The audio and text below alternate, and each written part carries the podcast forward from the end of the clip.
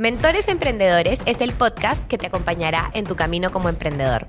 Cada capítulo tenemos un nuevo mentor que al igual que yo es un emprendedor que ha pasado por muchísimos retos al momento de emprender. El objetivo de este podcast es compartir contigo nuestros conocimientos para darte herramientas que te permitan llevar tu negocio al siguiente nivel. Hola a todos, bienvenidos a un nuevo episodio de Mentores Emprendedores. El tema elegido por la comunidad esta semana es herramientas para organizar mi día y ser más productivo. Me parece un tema excelente para arrancar el año. Estamos en las primeras semanas del año y todo el mundo tiene estas ganas de cumplir sus metas, sus objetivos, pero muchas veces nos perdemos ¿no? en el tema de la procrastinación, o no sabemos cómo organizarnos para sacar adelante o, cómo priorizar los pendientes y demás. Y para conversar sobre este tema quise invitar a Melissa Scrivens.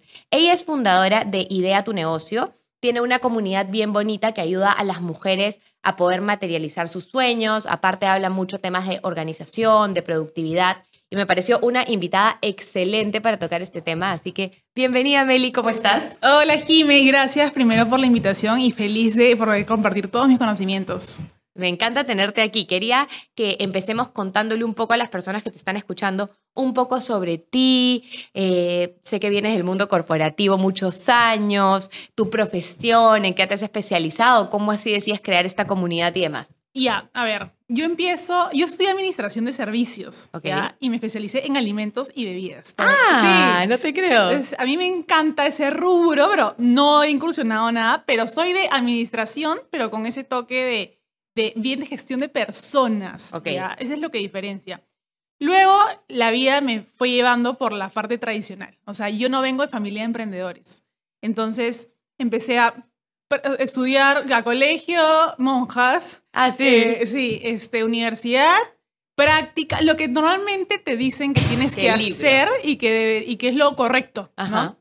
no tenía idea de acá que era emprender. O sea, nada. Para mí era, tengo que ser gerente general de la empresa en donde yo voy a estar. ¿no? Ese era como ah, lo que aspiraba en ese momento. Y de ahí empecé, y la vida me fue llevando por los bancos. O sea, yo... Ah, qué loco, totalmente distinto. Totalmente distinto pero en desarrollo de productos, innovación, eh, hasta eh, sistemas, pero la parte más de eh, funcionalidades para crear sobre el producto, ya temas de proyectos, comenzar proyectos, que ahí fue donde yo empecé como a aprender sin saber a organizar proyectos para llevarlos a cabo, cumplir las fechas, este... De ahí terminé siendo product owner con un, con un equipo que lideraba como de 15 personas, entonces aprendí como skills de liderazgo, de, con diferentes, un equipo multidisciplinario totalmente diferente cada uno, porque el, el, banco se transformaba, ¿no? Era como la agilidad, este, ya no era como tú estás solo con los de marketing, tú solo con los de venta, ¿no? Acá es como diferentes skills, entonces eso sin querer queriendo me ayudó mucho a lo que hoy estoy construyendo, ¿no? De ahí me fui a hacer una maestría, porque eso es lo que en su momento era lo que tenías que hacer. Y cuando me fui un año a España Uh -huh. y, y, fue como mi año sabático, uh -huh. ahí fue donde yo rompí esquemas, porque me permití como autoevaluarme. O sea, yo nunca había parado, o sea, yo era workaholic toda mi vida y de hecho, bueno, es cosas que lo sigo siendo probablemente porque amo trabajar y eso, pero nunca me había dado un tiempo para decir, oye, lo que estás haciendo te gusta, o sea, te llena, quieres toda tu vida seguir, en, ya era imposible cambiarme de rubro, ¿no? Pero quieres toda tu vida como trabajar en una empresa, quieres en verdad seguir escalando dentro de la empresa, o qué, ya, esas preguntas nunca me las había hecho y tenía 28 años, ¿no? Yo, yo hice mi maestría medio ma mayor, ¿no? No a los 24 que normalmente uh -huh. hacen. Y ahí fue en donde ese espacio fue como bastante duro, porque dije, no, o sea, no me veo como que toda mi vida en una empresa. Lo que hay no es que no me gustaba, pero Melissa Futuro no me veía pues así como súper en una empresa. Entonces regresé, me recoloqué igual porque era lo que tocaba, tenía que recolocarme. Y ahí es donde yo empecé a emprender, ¿no? Que nadie sabe, pero fue todos los aprendizajes del mundo. O es que yo idea tu negocio es mi primer emprendimiento, ¿no? No que emprendí, la fregué mil veces, este, pero trabajaba al mismo tiempo. O sea, en mi cabeza nunca era dejar de trabajar porque toda mi vida había trabajado ya tenía en ese entonces siete años trabajando y para mí no había otra forma, o sea, no había otra forma de subsistir, ¿me Claro, de entiendes? vivir. Y mis papás trabajan, ellos son súper, eh, o sea, tienen 74 años mi papá, mi mamá 60 y pico, y siguen trabajando. Ah, Entonces, wow. siempre como mi, eh, o sea, siempre he visto a mis mentores, por decirlo así, gente full chamba, ¿me entiendes? Entonces yo era, tengo que seguir trabajando en donde estoy y soy bien comodona. Entonces me gusta como viajar, que mis gustitos. Entonces dije, no me puedo quedar sin plata. Si dejo de trabajar. claro, y no tenía tampoco como un, eh, un emprendimiento tampoco que como que resuene conmigo y que diga, no, voy a apostar. O sea, todavía era como mucho de error, o sea, y ver Prueba qué pasaba, nunca había emprendido, a ver qué tal, qué onda, pero tampoco era algo serio, no me lo tomaba serio. Ahí el problema, ¿no?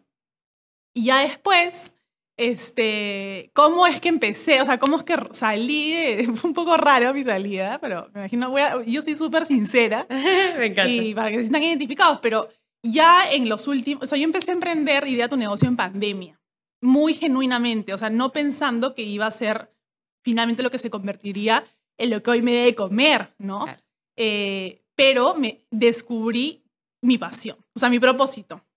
Lo descubrí de- dentro Tu- ni siquiera al principio, entrando, tirándome un poco a la piscina, compartiendo información, porque en ese momento acuérdate que todo el mundo salía de las empresas y yo sentía necesidad de compartir muchas cosas que yo había vivido fuera, en el mundo, o sea, la estructura de un mun- del corporate Aquí es quiero hacer aquí quiero hacer un, un hincapié porque algo que me ha parecido interesante y que ahora me hace mucho sentido a por qué eres una persona que se enfoca en los temas de eficiencia, organización, productividad, porque claro, al tú haber sido product owner y haber tenido equipo de 15 personas, liderar un equipo para lograr resultados Claro. es extremadamente complejo. Y cuando tú no tienes las habilidades de organización, de saber cómo manejar el día a día para lograr las metas y cumplir los objetivos, y ya no para ti un emprendimiento, sino para una empresa que te está midiendo por resultados Exacto. constantemente, tienes que te- saber cómo ejecutar esas cosas, ¿no? Y a veces lo que pasa con muchos emprendedores es que quizás no se han formado a este nivel en el mundo corporativo, porque yo siempre he pensado, es buenísimo trabajar y luego emprender, es lo que yo también hice, porque te da Sí. este sentido de cómo se manejan las corporaciones, ¿no? Entonces tú vas y esto que aprendiste en el mundo corporativo lo aplicas en tu negocio. Y, y creo que por eso me hace tanto sentido ahora de que entregues la, la- la- la comunicación y el contenido Claro. que entregas, ¿no? Que me parece súper chévere. Entonces, quería hacer ese paréntesis para que todos los que te están escuchando eh, eh, hagan clic de cómo tú compartes estas herramientas y que las aprendes ahí. Y claro, escoges el, el- el- la pandemia porque dices, y ahora hay tiempo para compartir todos estos conocimientos, ¿no? Exacto. O sea, yo ahí donde hice clic del- de, lo que yo había aprendido en el camino, o sea, ya yo, yo había llevado mil cursos en donde estaba de metodología ágil, todo ese tema, yo me, me fui convirtiendo como una project manager. Claro.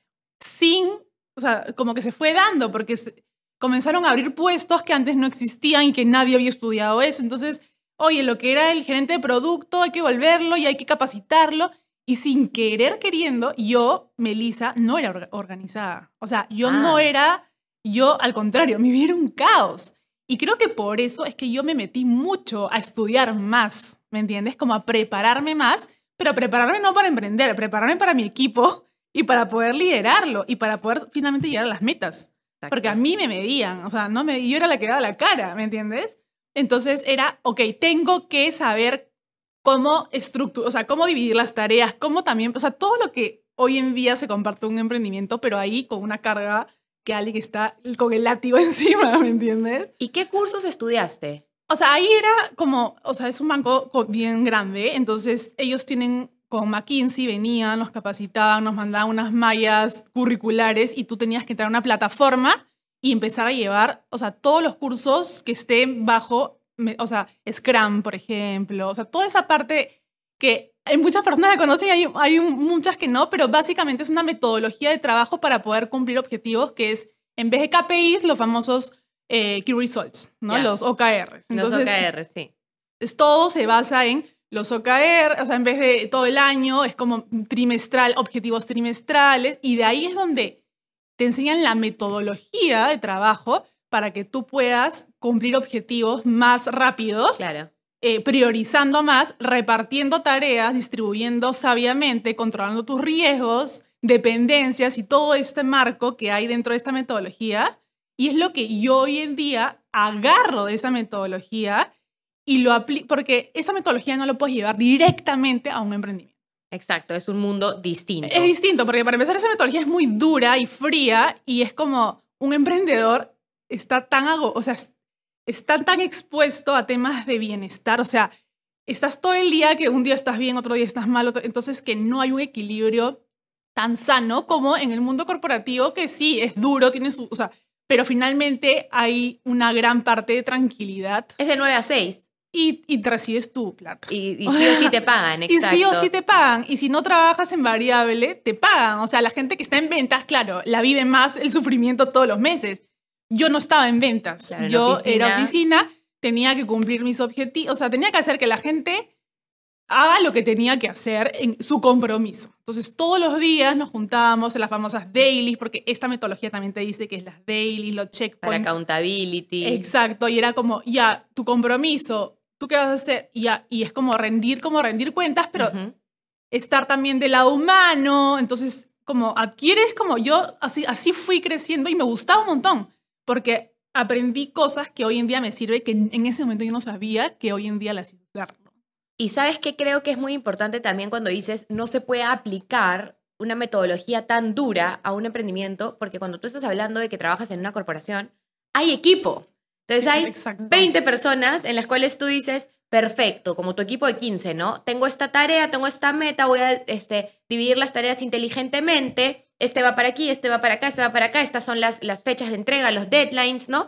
Pero claro, en la vida del emprendedor, la realidad dura y pura es que nosotros empezamos solos prácticamente. De a ver, ¿a quién le vas a dividir las tareas? No, a ti. Ya, hoy día te divido esa tarea, es imposible. Y, y, y, formar equipo cuesta, porque si tú no empiezas con un capital de trabajo súper grande, con una inversión que te respalde, que tú digas, ok, yo tengo para pagar seis meses de sueldo de mi equipo mientras que la empresa crece, que la verdad no es la realidad. O sea, uno empieza y con lo que vende va viendo si, y ahora puedo tener una persona que me acompañe, luego dos, luego tres, ¿no? Entonces, me gusta el hecho de que estés tú dándole la vuelta a esta metodología para poder ser aplicada en la realidad del emprendedor. Entonces, entrando un poco al tema per se, eh, yo escucho a muchos emprendedores en, la comunidad que me dicen, ¿no?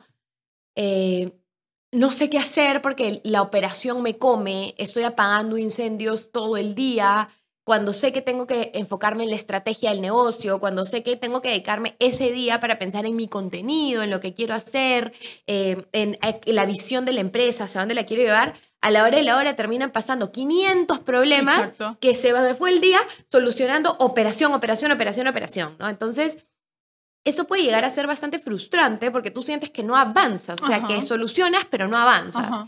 Y, es por eso que hoy yo quiero, aprovechando este año 2004 que estamos iniciando, que tú los ayudes a ver cómo pueden, si bien no se trata de dejar la operación de lado, ayudarse a lograr estas metas de una manera más soft, ¿no? Y con herramientas que tú les puedes entregar. Entonces, digamos, si yo fuera un emprendedor hoy día que vengo a decirte, por Meli, necesito una consultoría, ayúdame, ¿cómo me organizo?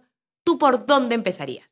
Lo primero es autoconocer. Eso es lo que mucho, o sea, y lo que has hablado del apagar incendios lo llamo el running, ¿ya? Que es como lo que tienes que hacer igual, que ahí vamos a entrar al detalle. Pero no puedes olvidarte de la parte transformacional, que es lo que está asociada a tus objetivos. Entonces, yo que le diría es que mucha gente no se detiene, porque el día a día no puedes estar en el día a día si no has construido antes una planificación de lo que tú quieres lograr a largo plazo. O sea, tú no puedes estar en el día a día si no tienes idea de que esa acción te va a llevar a algo que te va a generar valor para algo que tú quieres en un futuro. Si no, no emprendas, porque si estás emprendiendo para el día a día, o sea, fuiste, vas a, vas a morir en el camino o vas a empezar a disparar por mil lados y nada te va a dar resultados.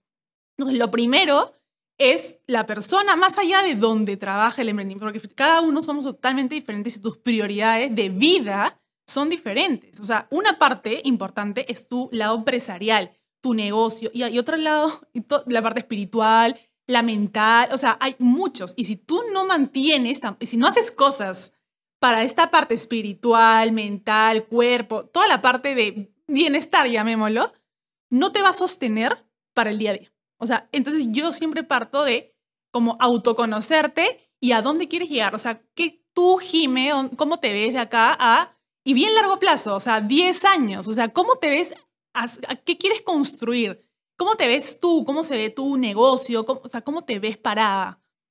Y esa reflexión hace que tú te visualices, pucha, powersísima. Oye, acá imagino, yo tendría 45 años. O sea, es imposible que yo me vea como resolviendo los problemas día a día que hago ahorita. O sea, me mato. No, no. no si, en 10 años estamos así, estamos mal. Algo lo hicimos bien. Exacto. Entonces es como, ok, lo primero es visualiza cómo te verías y luego planifica al menos tu año. O sea, no planifiques como tu día a día. La gente se va como de frente a la semana, ¿no? ¿Qué tengo que hacer en la semana? Pero ¿qué tienes que hacer en la semana para qué? Siempre esa pregunta ¿para qué? es lo que te va a resonar. Y ese para qué es lo que te va a llevar a la capa más alta. Es como que hay diferentes capas. La capa mayor, que es la de los 10 años, la capa intermedia, que es como, oye, ¿qué quiero? Como tus KPIs o como lo que tú vas a medir en un año, que son, no sé, satisfacción, ventas, como utilidad neta, ingresos, toda esa parte más de que, oye, tengo que ver que mi negocio esté marchando bien, que es lo que no voy a dejar nunca de ver, que es, ok, ¿qué quiero lograr de acá a un año? Y luego viene, que, y ahí es donde yo meto con lo que aprendí, que es la de los trimestres. O sea, uno debería de iniciar el año, o si ya fue, si no lo hiciste, no importa, hazlo. Enero, o sea, la idea es que sean los quarters, enero, febrero, marzo, abril, mayo, junio y así, ¿no? Para que sea más ordenado. Y tú digas, ok, en el primer trimestre, ¿qué queremos lograr? ¿Y qué quiero lograr? O sea, una cosa es qué queremos lograr como equipo, como área, como empresa, y también porque, o sea, ¿qué quieres lograr tú como persona? Por, o sea, como, no sé, por ejemplo, yo quiero estar, quiero eh, tener más actividad física.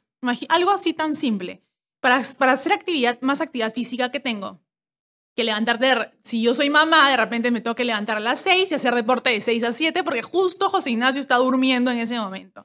¿Y a qué más tengo que hacer? Tomar más agua. O sea, todas esas cosas que tienes que hacer, pero que ocupan parte de tu día. O si quieres aprender inglés, entonces tienes que ser consciente de que, oye, todas estas como, como aspectos importantes de mi vida van a ocupar un tiempo en la semana. No solamente es trabajar, trabajar y trabajar, porque si no, o vas a descuidar lo otro que finalmente no te va a sostener tu lado empresarial y vas a colapsar, y, o vas a estar trabajando un montón y no, o, al revés, no vas a estar como en la actividad física y no vas a estar. Entonces es como lograr un equilibrio y ese equilibrio se, se logra como en ese orden, ¿no? Oye, ¿qué quiero lograr? ¿Cómo me veo de acá a 10 años? ¿Qué quiero, lo, qué, quiero lograr como objetivos de acá a un año? Y en el trimestre, ¿qué es lo que, ese paso uno que me va a ayudar a estar más cerca de eso que quiero conseguir en un año? Ahora, pausa. sí. ¿Dónde lo escribes y cómo? Y al principio es abres tu Excel, si te gusta, o sea, ahorita es como lluvia de ideas, o sea, lo primero es como soltar todo lo que tienes en la mente, porque en verdad es como, ¿y qué quiero, y, qué quiero lograr? Un objetivo que se pueda medir, eso es importante. Pero ese, o sea, a ver, paréntesis, pausa, yo siempre hago mis resúmenes para que la gente aquí tome sus notas. Me siento con mi cafecito en un lugar que me encante. ¿Cómo me veo en 10 años? Mamá, con dos hijos, con una empresa ya la vendí, tengo negocios nuevos, eh, no sé, viajé por tales lugares en el mundo, eh, lo que sea. Exacto. Luego, ese es a 10 años, ese no tiene que tener números medibles, no, esa es tu idea. Imágenes, o sea, cosas que te ayuden Como tu vision board, imaginemos, plasmarlo. Ya. Luego, al año sí tiene que ser medible, cosas más tangibles, ¿no? Me gustaría, en lo personal, lo divides personal y profesional. Personal, me gustaría ya estarle dedicando 10 minutos de meditación al día todos los días. Me gustaría haber bajado 3% de grasa corporal. Me gustaría estar haciendo deporte por lo menos 5 horas a la semana. No te vas tanto al detalle. Okay. O sea, acá el año sigue siendo un poco más soft, más general. Más que el número, de repente es más como quiero... que eh, la empresa facture Exacto, que facture Un más millón de soles. Más de tanto. Ok. O sea, no ya no tan a la, a, a la específicos, no sigues estando un poco general, pero ya con, oye, quiero que facture más de un millón. Ok, pero con un una metita que te llegue, aunque sea a tenerlo visualizado, Ex- para que no solo sea quiero vender más Exacto, quiero leer 10 libros en el año. ¿Me ok, entiendes? ok. Entonces, eso está tu plan profesional y personal en el año. En el año. Y luego empiezas por el primer trimestre, Sí. o sea, no te acuerdas de los siguientes tres trimestres que vienen. No, porque acá hay dos formas de verlo. Uno ya tienes el año y podrías tú más o menos poner como acciones, campañas, dependiendo, es que depende del rubro que tienes, pero por ejemplo, tú po- podrás saber que el Día de la Madre es una fecha importante, entonces puedes marcar en un calendario como que cosas que sin pensarla tanto vas a saber que vas a, vas a tener que activar. Ok, Entonces es como que si fueras como si, si visualmente estamos en un calendario, vas marcando como cosas, hitos que pueden pasar en el año que te ayuden a llegar a la que meta del año. Sin, ok, sin meterle, sin El meterle detalle el, preciso. El detalle, El detalle Ok. es el trimestre. ok, Ahí es donde realmente lo que conviene, si, si tienes un equipo, o si, depende, porque puedes estar tú sola, si tienes un equipo, ahí sí, juntarte con todos, que yo lo llamo el Big Room Planning, que se llaman en, en las empresas, que es como un evento, o sea, de- porque es meterle cabeza. O sea, acá, y sí quiero, o sea, dejar bien claro que no es como algo que te levantes y te laves los dientes y luego, no. O sea, acá es realmente meterle cabeza porque es tu plan, o sea, es tu ruta. Es lo que te va a llevar a que realmente puedas cumplir estos hitos y finalmente la, la meta anual que tú te hayas propuesto. Entonces, ahí es donde yo hago un paro y digo, ¿cómo me siento yo? O sea, ya sé que tengo que trabajar, que tengo un negocio, pero probablemente van a haber aspectos en tu vida que tú no te sientes bien. Y ahí es el, este, este, hay una herramienta que separas y vas como poniendo en niveles, por ejemplo, tus ámbitos, ¿no? Salud, relaciones personales, amistades, familia, eh, relación profesional, o sea, todos los ámbitos que tú te envuelven a ti como Jimena y le vas poniendo una medición del 0 al 10, cómo tú te sientes con ese ámbito. ¿Ya? Entonces, sabes que el mundo empresarial va a estar, porque finalmente es tu trabajo.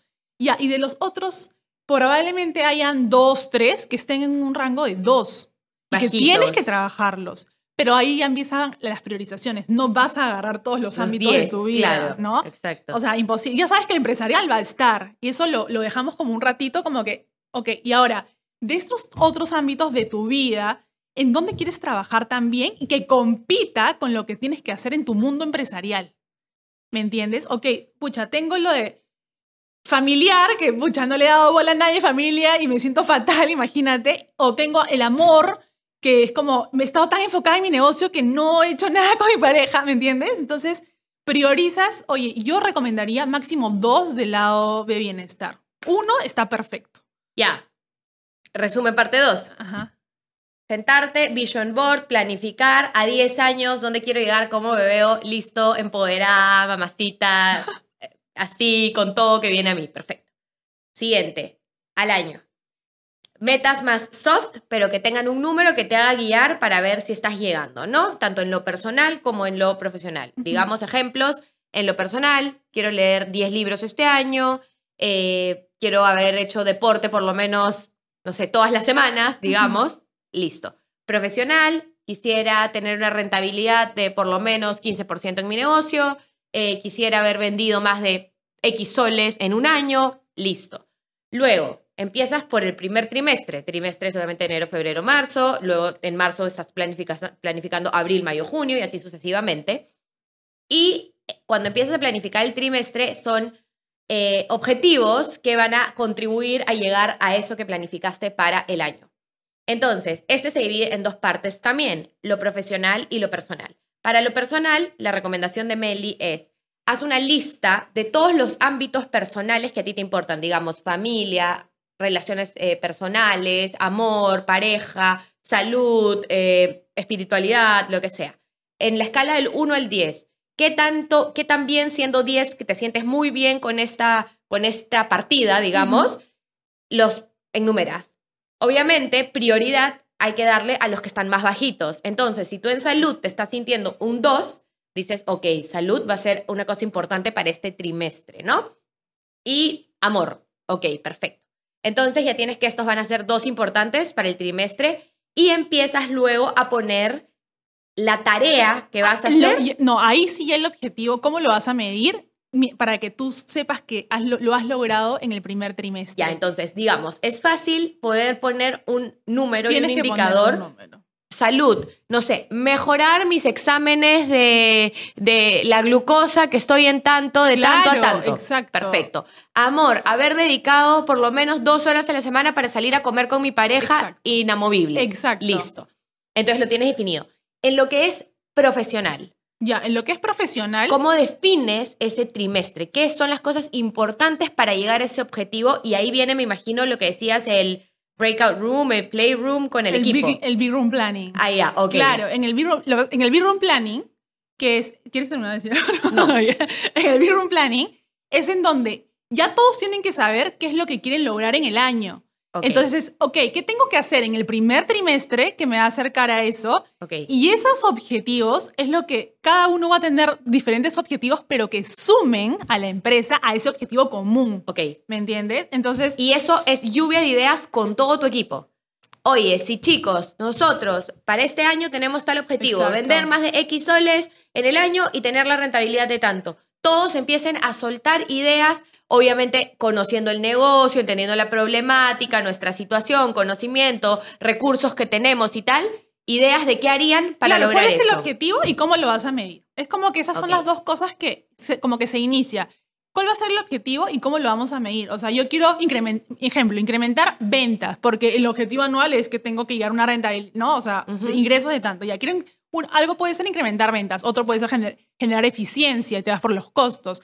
Ya, pero ¿cómo vas a medir en ese trimestre cuánto quieres incrementar de ventas?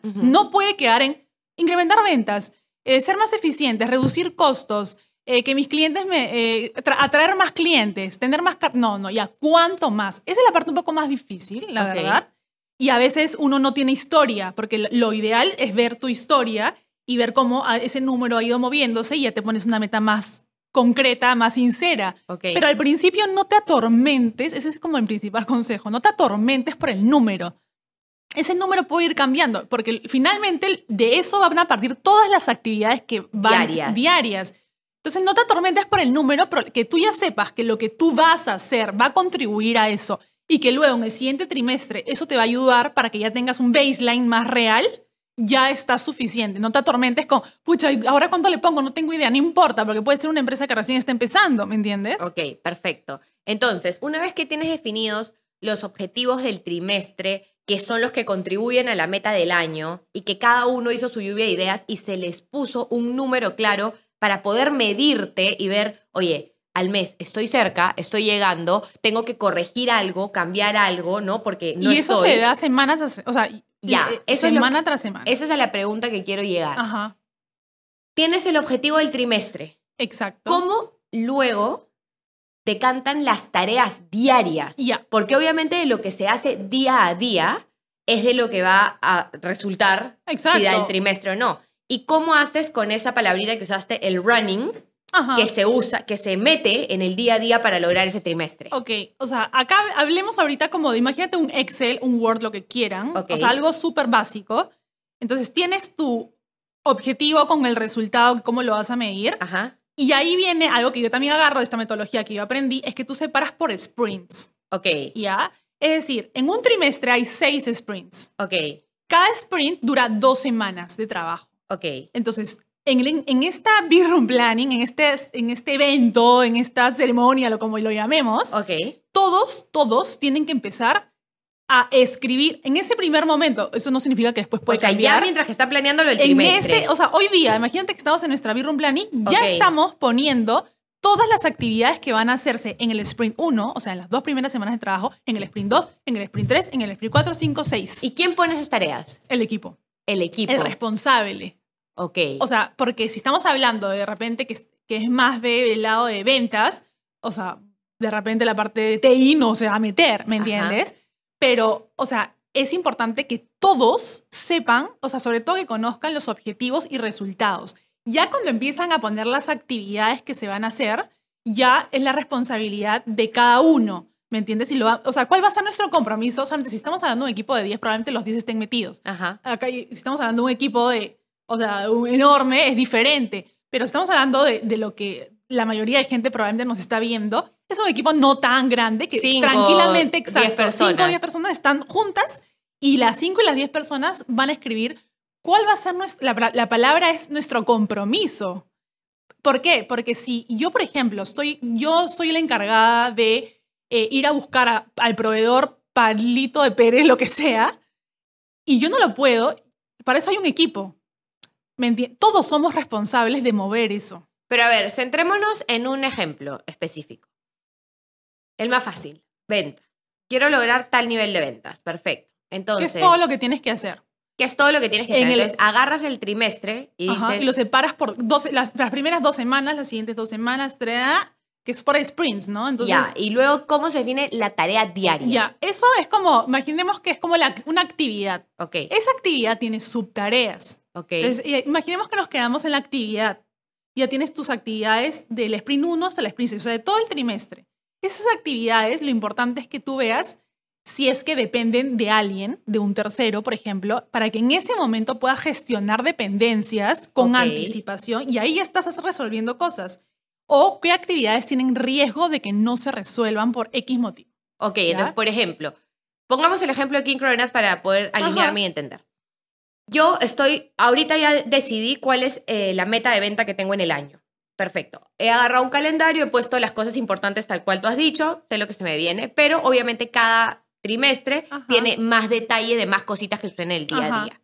Yo sé que un proyecto importante para lograr ese nivel de ventas es el cambio total de mi carta, que quiero hacer un cambio 360. Entonces, cuando me siento a idear con Ajá. mi equipo el trimestre, yo sé que para poder lograr esa venta del año tengo que sacar la carta antes y digo, ok, carta nueva. ¿De qué requiere la carta nueva? De contratar a un chef ejecutivo, eh, consultor, que me desarrolle la carta tal y tal. Entonces ahí puedo saber que eso requiere de un proveedor tercero, que tengo que construir esta relación para lograr ese objetivo. Digo, voy a hacer alianzas y colaboraciones con marcas nuevas para sacar productos por temporadas Ajá. con otros. Ok, entonces hay una tarea de empezar a buscar las marcas con las que voy a colaborar, etc, etc. Claro. Ok, entonces empiezas a definir Fotos, por ejemplo, ¿no? fotos nuevas. Ajá. Ok, conseguir proveedor de fotos. O sea, te das excelente. cuenta que se va como ampliando y se va de, de esa actividad ya llega Desmenuzando. desmenuz- Nosotros tenemos que llegar a eso. Ok, O sea, el, lo rico de que tú planees tu semana no es que eh, voy a lanzamiento de la ca- nueva carta del local tal. No. O sea, ese va a ser el hito que tú quieras cumplir. Pero detrás de eso hay un montón y la gente se pierde y es donde te abrumas, porque como no las contemplaste en ningún momento, ah, ok. eh, va- ay, ay, verdad que el proveedor, ay, llámalo, ay, no me contesta, ah, ya, Ah, y no llegas a tiempo. Entonces, si yo sé que el objetivo, digamos, es lanzar la carta en 45 días, pongámosle, yo sé que para lanzar esa carta tengo que empezar a desmenuzar el pollo. Entonces digo, Exacto.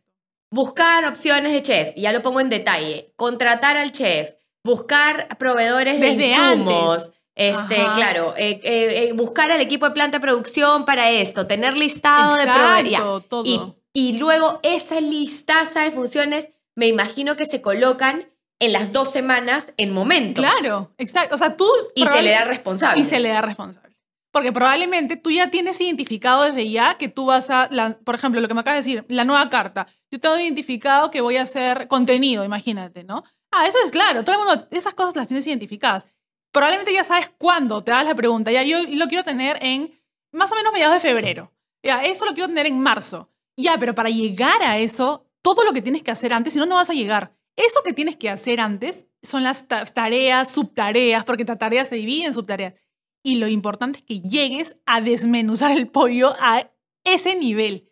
Y eso es lo que tú vas a tener que hacer día a día. También te permite ver si es factible llegar a tiempo que tú Sí, quieres. exacto, Porque de la pronto te das cuenta que riesgo, son de- 500 cosas y que no se van a lograr en no, esos o de 40 repente, días. oye, yo soy el responsable de esto, esto, y alzas la mano en ese momento oportuno. Oye, yo creo que no me va a dar abasto tener ocho tareas, estas ocho actividades, porque lo ven como actividades, pero claro, tú tienes 20, pero son 20 actividades más fáciles. ¿Cuál es la complejidad? Y la complejidad te lo va a decir este detalle.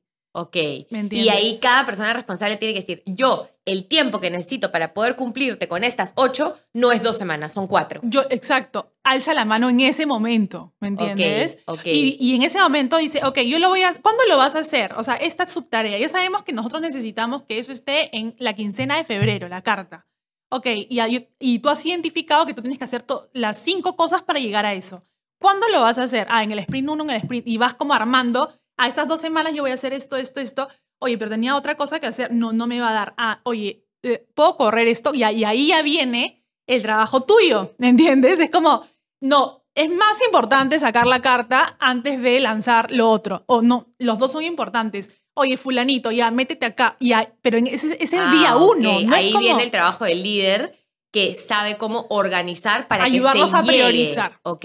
Porque claro, finalmente, o sea, sabemos que los objetivos todos, los, todos son importantes y queremos cumplirlos, pero en las actividades hay unas más importantes, o sea, ahí viene la priorización.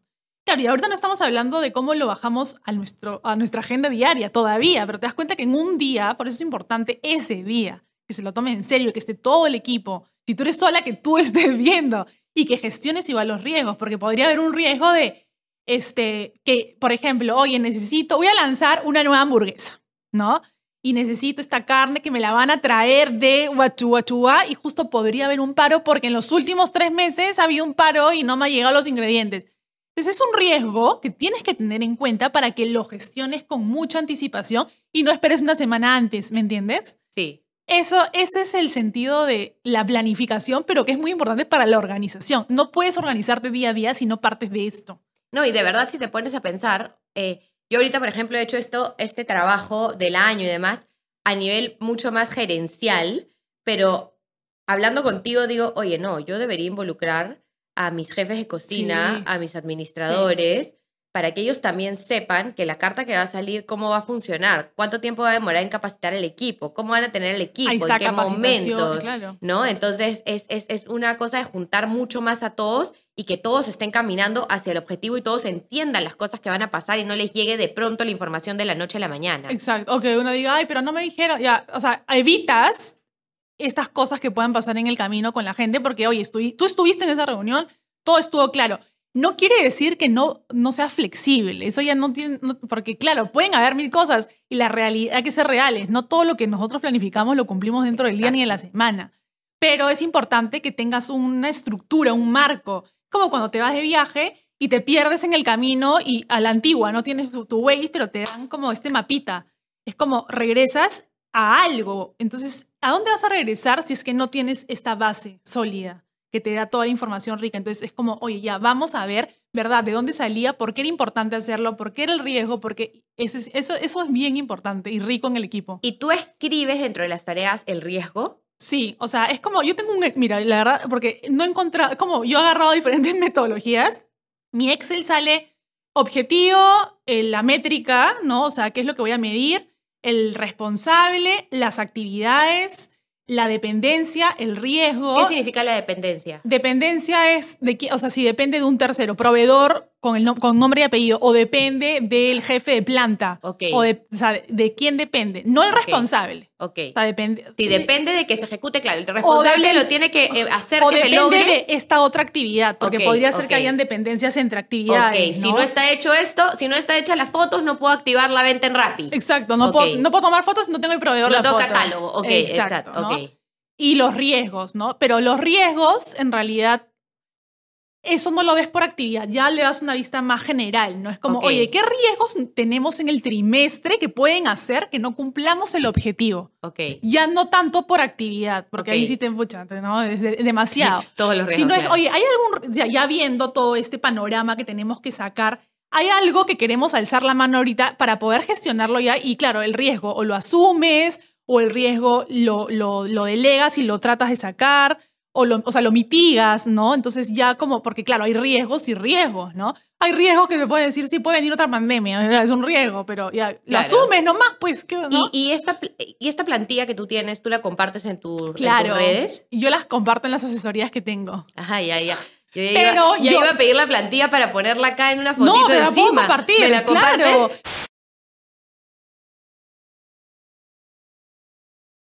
Entonces la vamos a poner GTA. Claro, porque no, no es que no hay, o sea, claro, podría, podría hacerla en Notion probablemente, ¿no? Claro. Pero no la he hecho en Notion. Pero no, sincera. Excel, perfecto. Es la O sea, herramienta para más mí, sencilla que todos usamos. Sí, y es la que cada vez que me junto con alguien, o sea, mira, alguien que todavía no, no se organiza, ya viene, es paréntesis, pero no le puedes dar una herramienta. No, tecnológica no. que le complique la vida. No, No, puedes. no. o sea, eh, la le matas, estás lo haciendo, matas le estás un haciendo un daño. Sí. Y escúchame, pausa, ya.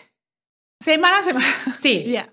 Ya tenemos claras las tareas, ya Ajá. tenemos el objetivo, ya tenemos el, la gran visión del año. ¿Cómo Separado se por eso? sprints, no Separado por sprints de dos semanas, tal, tal, tal. Ajá. El día a día. Ya, el día a ¿Y, día. en qué, ¿Y qué pasa cuando se mete la operación? Ya, en esa, y- ya, eso es importante. En ese día de planificación, es como todas estas cosas que estamos hablando, yo lo llamo el transforming. ¿Ya? Es como algo que transformacional que te va a permitir llegar a un objetivo extra. Y ¿me crecer. entiendes? Y crecer. Ok. No, es como elevarte. Ojo que estamos hablando de empresa, pero ya de la persona de ahí lo metemos. pero claro, porque finalmente estás ahorita en una empresa, ¿no? Ya. Y hay otra parte que es el running, Ya. que es lo que mantiene la operación. Ok.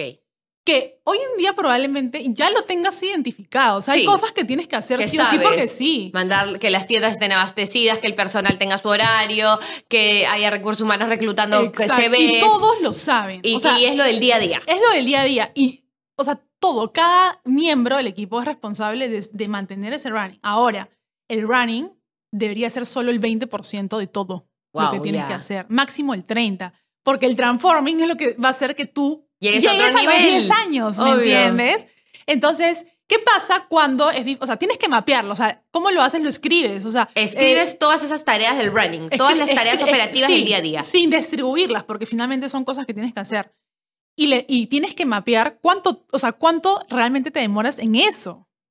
Y, y ahí vienen un montón, o sea, de medición.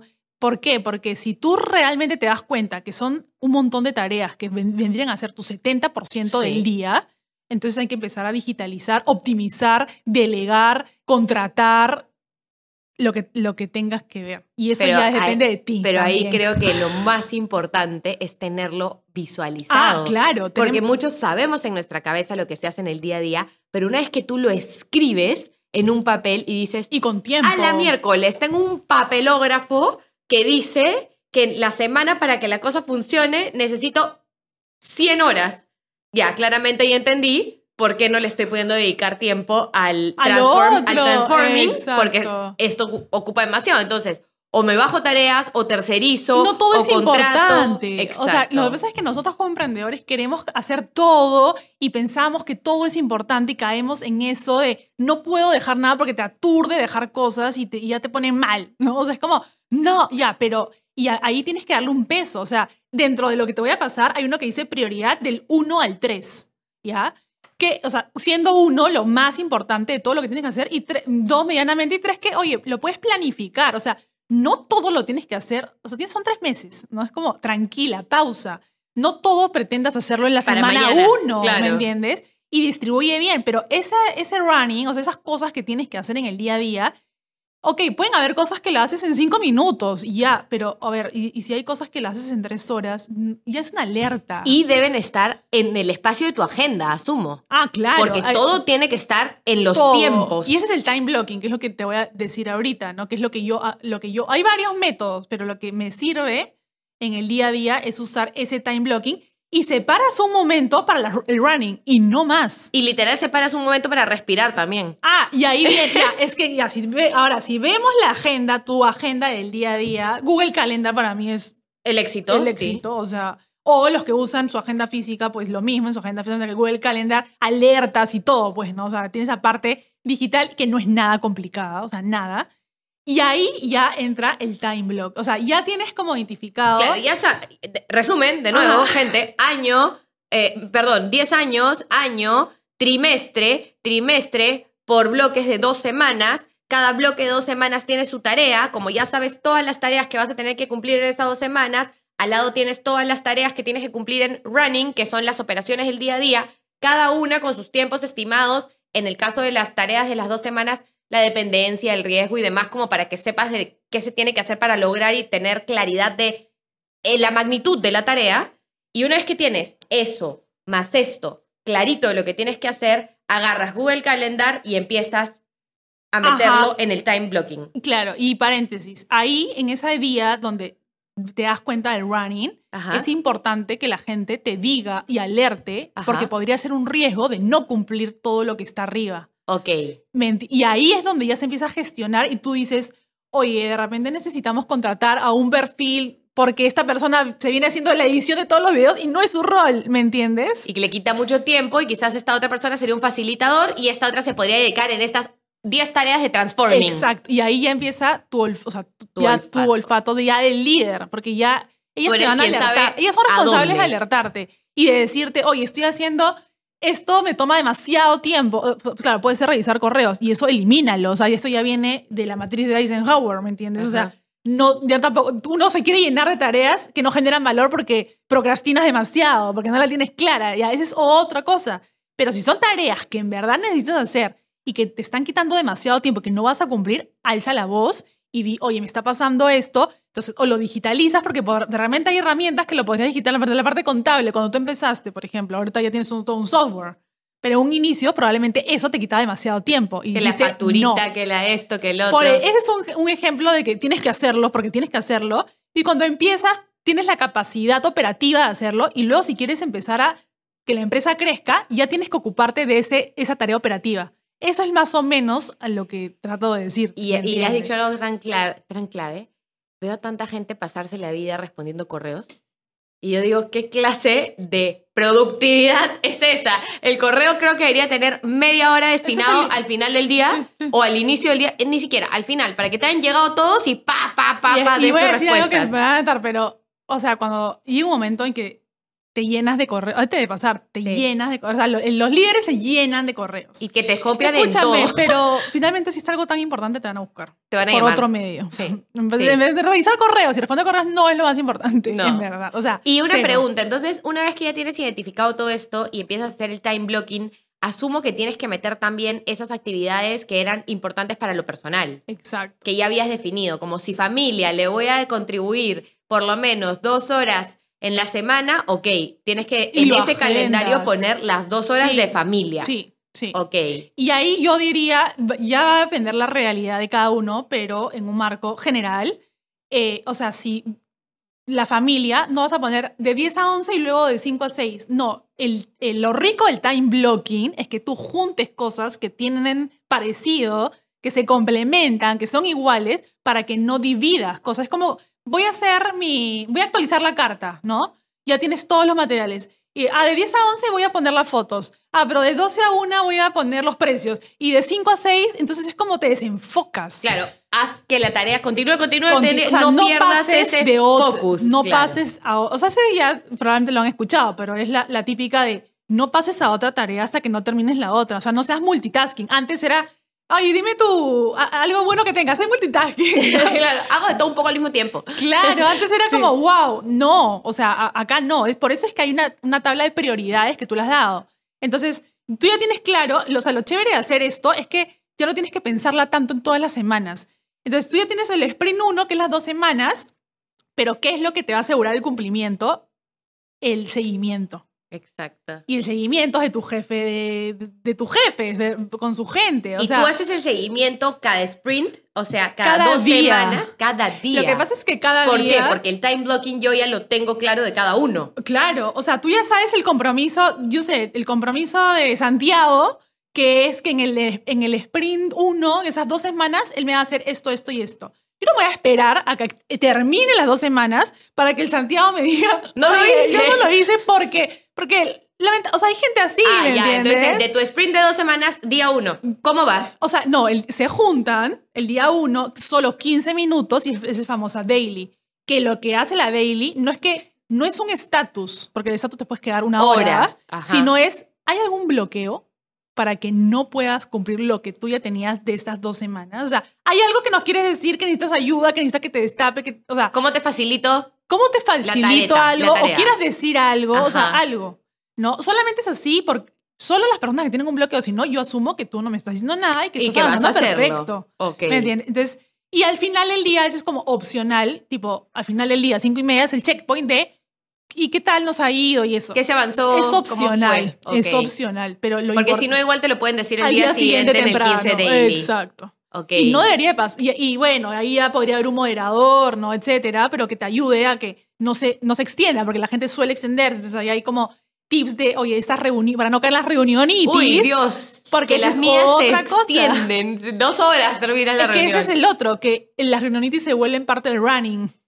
¿Me entiendes? Y eso no debería. O sea, ¿Y cuáles son los tips para volver las reuniones cortas, rápidas, paradas. precisas? Hagan las paradas. Todos parados. Sí. Bien. Todos parados. To- hagan las reuniones paradas con algo, pero no sentados. Claro, si quieres pues. una pizarra que escribes. Sí, y, y- y cerca a algo que quieras largarte. O sea, me quiero ir a almorzar, hazla a las 12 y 45. Ya. Entonces todo el mundo va a estar como enfocado, ¿me entiendes? Ok. Eh, eh, es- o sea, hacerla, hay un montón, pero hacerlas parado y, y, bueno, la reunión, las reuniones es un montón, ¿no? Pero la idea es que, o sea, y que digas no, o sea, el aprender a decir, o sea, tú ya tienes como tu plan, ¿no? O sea, si va- vamos en el orden, es como, tengo mis dos semanas, ahora yo, Melissa, aparte tengo que hacer otras cosas de mi vida personal y que yo me, o sea, yo me he dado cuenta, ¿te acuerdas? Porque he identificado que en la parte de amor hay algo que no está yendo bien y que quiero también Y que si no estoy sintiendo bien en eso, probablemente no esté no, ejecutando no no eficientemente está en, el- en lo profesional. Me peleé, o sea, Claro, todo me se va mal, juntando. triste, ansiosa, deprimida, ya. Y ahí separas, ¿no? Claro, ahí tiene que ver mucho, oye, qué tanto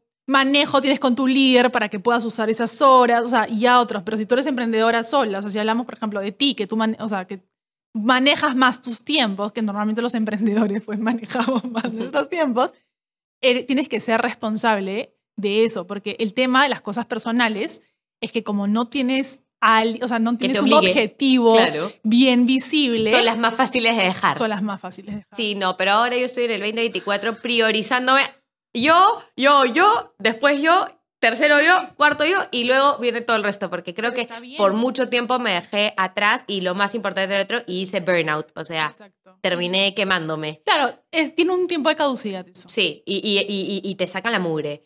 Wow, escúchame, amo, amo todo lo que hemos hablado. Voy a hacer un pequeño resumen porque soy la señora resumen de los podcasts. Y eh, para ir cerrando, pero es que Meli, wow, te juro, te quiero contratar. O sea, yo quiero que vayas a King Credits y que hagas que todos mis chicos hagan su time blocking y sus cosas y, y- que tú lleves las reuniones en los 15 minutos para. Pero, a ver, resumen, objetivo a 10 años, que es muy largo plazo, una visión, ¿cómo te ves? Objetivo ya más aterrizado al año con algunas métricas que te puedan permitir ver si son alcanzables o no. Luego de eso vienen los trimestres, las cosas se organizan por trimestres. Una pregunta rápida, ¿cuándo deberías estar planificando el trimestre? ¿Cuánto tiempo antes? Dos semanas antes que acabe. Dos semanas antes Sí. que empiece el trimestre. Exacto. Ok, entonces trimestres, ahorita igual háganlo, estamos 15, Sí. 10 de febrero, de, de enero, 11, ¿no? Este, están a tiempo, va a salir esto el 15, han pasado 15 días recién. Entonces, trimestre. Objetivos del trimestre, el lanzamiento de la carta nueva, eh, la decoración de la tienda, eh, cambiar, eh, contratación de no sé quiénes personas, etcétera. Listo, objetivos grandes. Luego de eso bajan las dos semanas. Las dos semanas donde dices, ok, ¿qué actividades tengo que realizar para llegar a los objetivos del trimestre? Se les pone en orden, se ve cuáles son las tareas, cuáles son las dependencias que tiene, cuáles son los tiempos que pueden tardar, si hay riesgos para lograr estas tareas, para el objetivo. Perfecto, tienes tu lista clara. Luego de eso, tienes tu lista clara de running, que son las cosas operativas del día a día, con tiempos y las que tú sabes que son importantísimos hacerlas. Y tienes las personales, ¿no? Que ya decidiste que son cosas importantes para ti en el ámbito que haya sido prioridad, luego que hiciste tu balance del 1 al 10 do- sobre los ámbitos personales que a ti te interesan. Entonces, una vez que tienes claro el panorama de qué vas a tener que hacer en las dos semanas, agarras calendario para las dos semanas y empiezas a acomodar la fecha, y aquí se le llama, Meli le llama el time blocking, donde tú ya en un calendario Google Calendar puedes ver este día mi día está topado de tal y tal manera, este día de tal otra, y obviamente la sugerencia de Meli es que puedas juntar las tareas que tienen que ver como que con la misma área o el mismo fin o el mismo objetivo para que no te vayas un día carta, luego eh, contabilidad, luego carta, ¿no? Que si no sea más fácil todo de una, porque ya estás en, el- en, en el- en la onda de, de la tarea. Entonces, obviamente, depende de ti la disciplina de cumplir los tiempos y las cosas que te estás agendando. Y Meli recomienda que tengas un daily con tu equipo, porque ya cada uno sale de esa reunión que demora un día de brainstorming y de definir las cosas y que todos estén encaminados hacia la misma meta de este trimestre y luego esas dos semanas. Eh, un daily que hagas una reunión, 15 minutos parados, para que no se tarde y no demore, donde básicamente sea, necesitas ayuda en algo, estás con algún problema para lograr tus objetivos de las dos semanas o todo ok. No, todo ok. O sí, tal persona de la cual hay una dependencia me está fallando. ¿Cómo hago para gestionarlo? ¿Me ayudas? ¿No? Salen de ese daily, ¡pum!, a cumplir. Y así todos los días. ¿Para qué? Para al finalizar las dos semanas poder haber cumplido con el plan y que tú puedas ver en tu agenda de ese calendario que hiciste todo lo que se cumplió. Ojo, que si no cumples el 100%, pues somos humanos, hay cosas que pasan y esas que no se cumplieron pasarán a la siguiente semana con mayor prioridad. Repriorizas, Exacto. Em, me parece genial. Meli se ha comprometido a darnos ¿verdad? la mega herramienta que solo da en sus asesorías, pero igual contrátenla por favor para que los ayude a organizar sus vidas. Este, pero de hecho va a ser una joyita tener, tener ese, ese Excel donde podamos nosotros también plasmar nuestros objetivos. Así que Nada, Meli, de verdad que capaz, ¿ah? me ha encantado conversar contigo. Este, siento que le has aportado muchísima información a, a la comunidad para los emprendedores. Es bien complicado organizarse, es bien complicado dejar el running, las cosas operativas del día a día. Y muchas veces por eso creo que llegan varios a decirme, me siento estancado. Claro, porque si usaste el 90% de tu día en cosas netamente operativas, como responder correos, gestionar, apagar incendios, y nunca te has sentado, aunque sea un día, a ver realmente a dónde tienes que llevar este negocio y cómo vas a hacer para lograrlo, eh, la cosa se complica, ¿no? Entonces nos has dado info de valor, orito puro, y te lo agradezco muchísimo. No, gracias a ti, Jimmy, a todos los que nos están escuchando. Espero que en verdad les sirva. Acuérdense de una cosa que tengan que hacer en el día para que salga. O sea, no importa ya todo, es como, ¿qué tengo que hacer hoy día para yo irme a dormir tranquila? Ya sea en el ámbito personal o profesional y también que no quieran llenar la agenda, ah, porque hay gente que le gusta ver la agenda completita, mientras más bloques tengan, más... No, tranqui. Exacto.